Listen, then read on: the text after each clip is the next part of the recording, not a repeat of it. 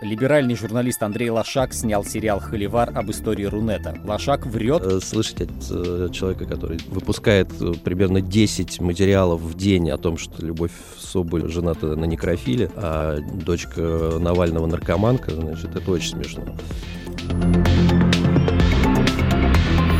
Шестая серия проекта Андрея Лошака «Холивар. История Рунета» уже в Ютьюбе и на сайте канала «Настоящее время». Здесь, в студии «Холивар» подкаста, сам Андрей Лошак. Меня зовут Андрей Цыганов. Всем привет. Обсудим, что осталось за кадром. Андрей, а, привет. Коротко, о чем шестая серия? Интернет продолжает, скажем так, свою там, э, грустную историю вот с э, закручиванием гаек. И это уже скорее последствия того, э, к чему они привели. Но мы рассказываем тут историю Ленты.ру. К 2014 году аудитория сравнялась с аудиторией федеральных телеканалов, первого, первого канала.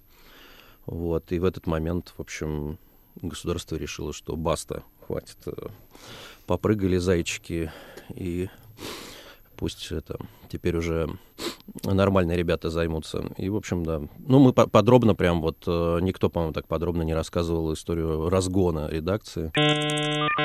Заходит Мамут, говорит, Петя, выйди. Петя выставили в коридор президента Рамблер. И он говорит, что Галя, с этой минуты вы не главный редактор ленты. Как вы понимаете, я вам замену не искал, но я подумал, что Леша Гориславский будет хорошим, э, хорошей заменой. У меня нет карт, чтобы играть с Кремлем. Я не Потанин, у меня нет Норникеля. Все понятно. Галина Тимченко, главный редактор э, ленты в тот момент, она тебе такую фразу произносит, она почти в самом начале серии звучит, что Кремль никогда не позволит неконтролируемым медиа стать главными в стране. А как же Дудь сейчас?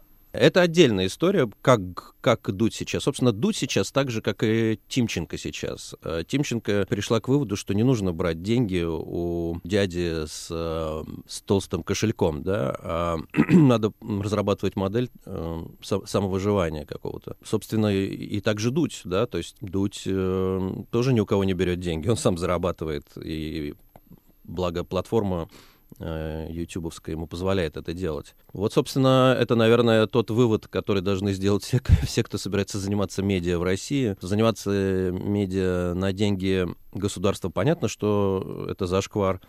Э, заниматься день, на, деньги, значит, дядь, дядь с деньгами, да, тоже не вариант. И этому научила, ну, научила всех история с ленты.ру. Слушай, э, ну, главная, наверное, фраза, на которой, э, от которой идет вот это все давление на интернет, это, она тоже звучит в шестой серии Холивара, а фраза Путина о том, что интернет — это спецпроект ЦРУ. Такова вот жизнь, так она выстроена была американцами. Они делали это. Это, вы же знаете, все это возникло как когда-то, когда на первом этапе, на заре интернета, как э, спецпроект ЦРУ, э, США, и что ж там, то, так и развивается. Ну давай сейчас максимально серьезно, насколько это возможно, попробуем разобраться. Вот ты за время работы над проектом встречал не то, что хоть какое-то подтверждение, хоть один намек, э, хоть один слух на этот, по этому поводу а, от людей, с которыми ты разговаривал, встречался?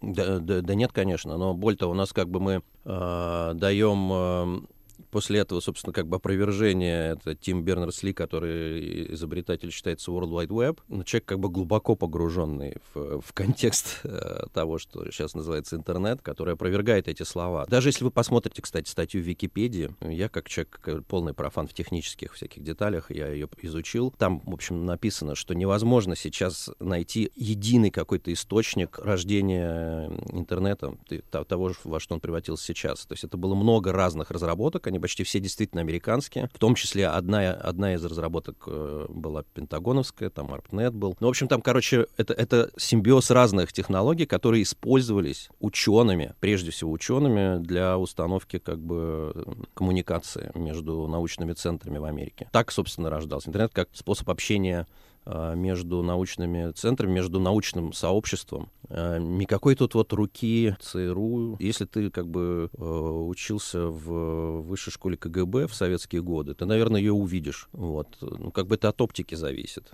Это как бы сложно с конспирологами спорить всегда, потому что у них как бы сложившаяся картина мира, и ее ничто не пошатнет. Еще про картину мира. В серии много про Яндекс Новости, э, про то, во что они превратились. Как тебе сейчас э, эта площадка Яндекс Новости. Я абсолютно согласен с э, одним из героев нашего фильма, бывшим руководителем Яндекс Новостей Львом Гершинзоном, что, в общем, конечно, по-хорошему ее надо закрыть. Какие-то вещи, вот типа продуктов типа новостей, мне кажется, позорные.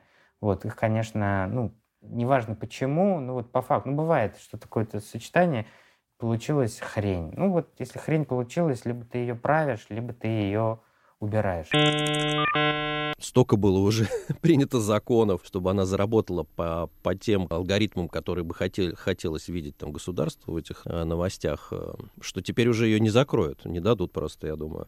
Вот. Но мы рассказываем, да, про подробно достаточно о том, как, собственно, э, этот механизм работает, как они его испортили, как они научились его обходить, в общем, не прибегая к силовым методам. Э, за это уже спасибо. Слушай, а там есть замечательная сцена еще в фильме, где вы с Александром Плющевым э, разбираете Яндекс Новости о Любови Соболь и Алексее Алексее Навальном а, на Яндекс Новостях. Невротичка Соболь вместе с некрофилом мужем издевается над малолетней дочкой.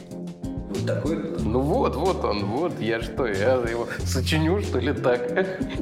А я вот, воспользовавшись этим же методом, забил в Яндекс Новости Андрей Лошак Холивар выдалось издание «Журналистская правда», я тебе просто процитирую. «А, «Очищение интернета. Вопрос политической воли» называется статья.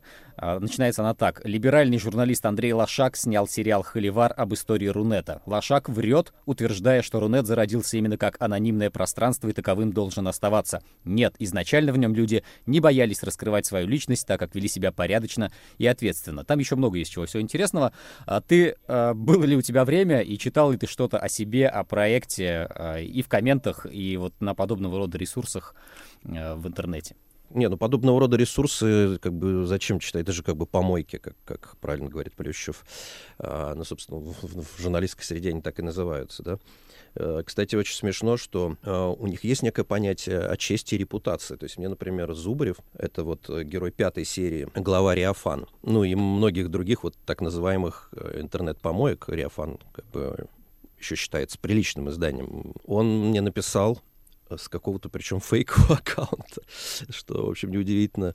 Вот, э, ну, то есть это был не аккаунт Евгений Зубарев, а какой-то другой, где он написал, что это Евгений Зубарев, привет, типа, вот хочу выразить возмущение, что вот, значит, у вас там вранье в, в серии, в пятой серии, что вот э, там у нас есть герои, если вы помните, там, которые работали на фабрике, а потом сделали такие громкие разоблачения, собственно, о том, как они там работали, как это все функционирует. Вот один из героев, который говорит, что он там виделся с ним и подписывал у него приказ об увольнении. Ходил Зубарев такой гордый, вот, а, всегда очень важный, всегда такой как бы вот... А он, он сказал, что он вообще не знал, что там сидят какие-то тролли. Ну, как-то, как сказать, без матов там врет он. Вот. Ну, как он, ну, не знал, то есть, ну, как бы, ну, он находится в том же здании, то есть, как бы, он занимал, по-моему, на втором этаже сидел, если не ошибаюсь, да, то ли это был третий, четвертый этаж. То есть, как бы, по-моему, на втором этаже был, был его кабинет, а там один раз был, когда валялся, заходил к нему. Он говорит, нет, не, я его не видел никогда, и это все вранье. Вот очень грустно, что вы не, не делаете факт-чекинг. Это, конечно, э, слышать от э, человека, который выпускает э, примерно 10 материалов в день о том, что, значит, Любовь Соболь жената на некрофиле, а дочка Навального наркоманка, значит, это очень смешно. Но вот задела его честь. Эм, я, кстати, сделал потом факт-чекинг, и, в общем, все нормально. Это просто Зубарева с памятью что-то. Вот. Ну, а так, конечно, я ком- комменты читаю. Комменты неплохие. В целом, по-моему, все, все как бы идет нормально. Конечно, я заметил, э, что с пятой серии э, у многих людей появилась вот это, ну, о, типа началась политота, а вот там появился Навальный, но все понятно. К этой претензии я был готов, потому что, естественно, какая-то часть аудитории у нас, э, что, собственно, показывает и, и многие вещи, которые происходят в стране, да, какая-то часть аудитории у нас как бы принципиально аполитична, я вне политики, и любое, как бы, вот, любая политизация их раздражает. Но, э, друзья мои, а что делать, если с 2012 года более 30 законов, ограничивающих интернет, принято? Мне что, закрыть на это глаза? Закрыть глаза на, на то, что у нас существует фабрика троллей, которая уже, которая уже тесно в России, она вмешивается в, в американские выборы. Политизация интернета — это не, не, не желание либерального журналиста Лошака вот так вот, вот, все, вот все вам показать, а это как бы грустная правда жизни — и не я политизировал интернет.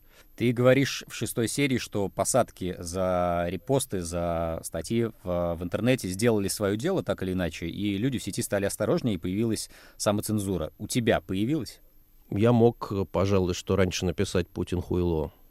в Фейсбуке. Сейчас я не буду этого делать. Может быть, в целом меняется как бы какая-то культура общения, не знаю. А может быть, это та самая самоцензура, не знаю. Как-то вот сейчас вот не хочется так писать почему-то. Не потому, что я при этом лучше стал относиться к нашему президенту. Вот. Но я при этом не то, чтобы стал как-то фильтровать базар. Возможно, это в целом какие-то такие процессы, когда все-таки действительно становится меньше анонимности, да, и ты начинаешь все-таки больше думать о том, что ты пишешь. Закон о неуважении к власти, который, как, как мы видим, работает только по по, по отношению к э, неуважению к президенту. Он тоже работает. Я, кстати, несколько таких довольно жестких постов делал и ждал специально, это и в, по поводу Путина, ждал специально, а, будет ли какая-то реакция. Было бы классно, на самом деле, для фильма если бы меня привлекли, я надеюсь, что это все равно бы не, не зашло дальше, чем штрафы за 30, на, на 30 тысяч рублей.